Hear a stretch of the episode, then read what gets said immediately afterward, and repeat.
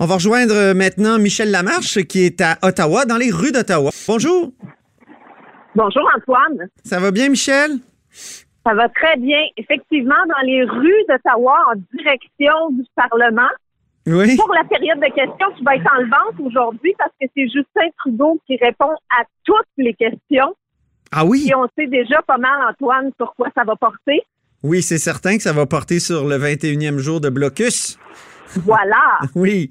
Mais toi, euh, aujourd'hui, tu t'es intéressé aussi au Bloc québécois, finalement, qui va accepter le nouvel ALENA. Qui a décidé, oui, parce que euh, on se souvient que le Bloc disait hein, depuis les tout-débuts, c'est-à-dire que le secteur de l'aluminium n'était pas protégé. Et tant que le secteur et les travailleurs allaient pas obtenir de protection, le Bloc allait s'opposer au nouvel oui. ALENA. Et là, finalement, euh, ce que le Bloc nous dit aujourd'hui, c'est qu'ils ont réussi à obtenir, et là, Antoine, c'est vraiment une forme de garantie euh, de la part du gouvernement fédéral.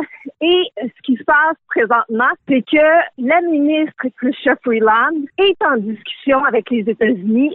Et là, on comprend qu'ils veulent mettre en place des mesures de contrôle pour s'assurer que l'aluminium McCain, c'est de l'aluminium McCain, c'est pas de l'aluminium qui a fait l'objet de dumping de la part de la Chine, par exemple, ou de l'Inde. Et là, le Bloc nous dit qu'on a obtenu de la part de la vice-première ministre au Canada.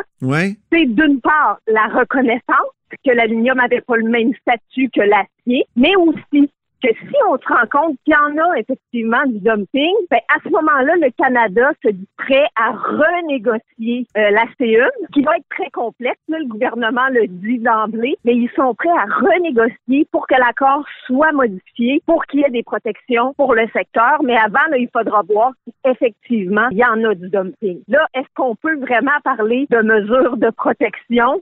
De garantie supplémentaire au bloc, on nous dit, ben oui, c'est sûr, c'est une grosse victoire pour le secteur. au gouvernement, c'est pas ça qu'on nous dit. On Ouais. nous dit, on négociait déjà, euh, c'était déjà des discussions qui avaient cours. Euh, nous, on est juste content que le bloc se ravive et décide de voter en faveur de ce nouvel accord de libre-échange. Alors, tout le monde semble mettre de- beaucoup d'eau dans son vin. Oui, oui, parce que là, vous savez, là, à Ottawa, on dit toujours ça, c'est un win-win-win. Ben là, tout le monde est le grand vainqueur de la journée. Le bloc se pète les bretelles. Le gouvernement dit, écoutez, nous, on a travaillé pour un secteur très important, mais on le savait déjà. Euh, mais il y a une entente. Le bloc sauve la face. Le gouvernement va probablement avoir là unanimité à la Chambre pour la ratation de la CE. Donc, tout le monde est content à Ottawa. Ça, c'est très rare que ça arrive, euh, surtout ces jours-ci. Oui, enfin une bonne nouvelle pour le gouvernement Trudeau. enfin. Parce que c'est un gouvernement qui est vraiment comme en déliquescence euh, précoce. C'est un peu, moi, ce que, ce que je dis depuis quelques semaines. On n'avait pas l'impression que ça allait aller aussi mal que ça, aussi rapidement après l'élection. Ah non, puis là, vous le dites, là, ça fait 21 jours de blocus. Ce matin, euh, c'est le mercredi, donc c'est journée de caucus à Ottawa. Vous auriez dû entendre les adversaires politiques de Justin Trudeau, mais il se fait ramasser, Antoine, avec une batte de baseball. Ah Euh, oui. Gérard Deltel a carrément dit que M. Trudeau, ce matin, était une pâte molle. Euh, un grand gaillard qui était pas capable de gouverner finalement. Euh, du côté du Bloc québécois, Yves-François Blanchet a dit Je l'ai la solution pour le gouvernement dans toute cette crise autochtone, c'est d'envoyer Christian Freeland négocier à sa place. Euh, est capable de s'entendre avec le Bloc. Elle fait bien ça. Elle est de bonne foi. Elle va sûrement pouvoir s'entendre avec les leaders autochtones. Donc, vous voyez là, dans quelle direction ça va. C'est comme s'il n'y a plus personne à Ottawa qui reconnaissait que M. Trudeau a un temps soit peu de leadership. Donc, c'est là où on en est en cette 21e journée. C'est rare qu'on voit ça quand même. Euh, le gouvernement a beaucoup à se reprocher. Il, a- il est l'artisan de son propre malheur à bien des égards. Ouais, là encore aujourd'hui, ce que le gouvernement nous dit là, très rapidement là-dessus, c'est qu'il y a probablement des progrès qui vont être annoncés cet après-midi. Et Antoine, il nous disait ça la semaine dernière, il nous disait ça la semaine précédente. Et à tous les jours, quel était ce progrès? Est-ce que ça se mesurait véritablement? Quand on regarde la situation aujourd'hui, euh, la situation à Belleville avec des feux euh, juste aux abords du chemin de fer, la situation à Kanawake où euh, la barricade est renforcée. Est-ce qu'il y a vraiment quelqu'un qui peut parler de progrès au gouvernement fédéral? Ça, c'est euh, c'est pas crédible.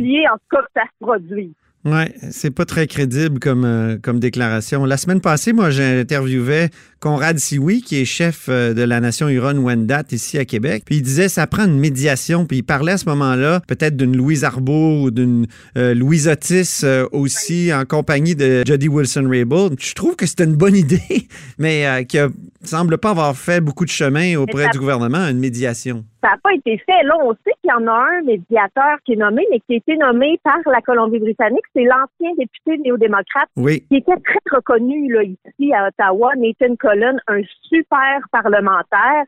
Mais encore là, le, le gouvernement a laissé ça à la province, à la Colombie-Britannique, et le gouvernement n'a pas nommé personne de son côté pour faire le travail pour le gouvernement fédéral. Bref, on attend des nouvelles. je vous disais, Justin Trudeau répond à toutes les questions aujourd'hui. Souvent, c'est un exercice sérieux. Là. on a vu la semaine dernière ce que ça a donné. Yves-François Blanchet l'a questionné. Monsieur Trudeau a dû faire plein d'admissions, c'est-à-dire qu'on attendait une rencontre avec les chefs et les réditeurs qui finalement ne voulaient pas rencontrer les représentants du gouvernement, mais c'est là qu'on l'a su. On ne le savait pas avant. Donc, qu'est-ce qui va sortir de la période de questions? Ça reste à voir. Le ministre euh, des services aux Autochtones, Mark Miller, lui, euh, ce qu'il expliquait ce matin, c'est qu'il est prêt à partir, que ça a l'air d'avancer, mais il attend des confirmations. Bon, voyez, là, c'est que c'est encore douteux tout ça. Absolument. Et pourquoi il répond à toutes les questions, Justin Trudeau? Est-ce que c'est une procédure euh, parlementaire à Ottawa particulière ou un peu comme en Angleterre où le premier ministre répond à toutes les questions euh, une fois de temps en temps? Les libéraux ont instauré ça dans le dernier mandat, de mon souvenir, là, mais vraiment, il faudrait vérifier, là. C'est à peu près deux ans après l'élection en 2015. Euh, Justin Trudeau, euh, on le disait pas très doué pour répondre aux questions. Il avait voulu, donc, marquer un coup, puis tous les mercredis, il répondait à toutes les questions. C'est comme en Angleterre. Euh, oui, c'est ça. Oui, mais c'est lui là, qui a décidé de le faire par son propre chef. Il n'y a pas d'autres chefs de formation là, euh, encore une fois, de mon souvenir, qui a décidé de se prêter à l'exercice de cette manière-là.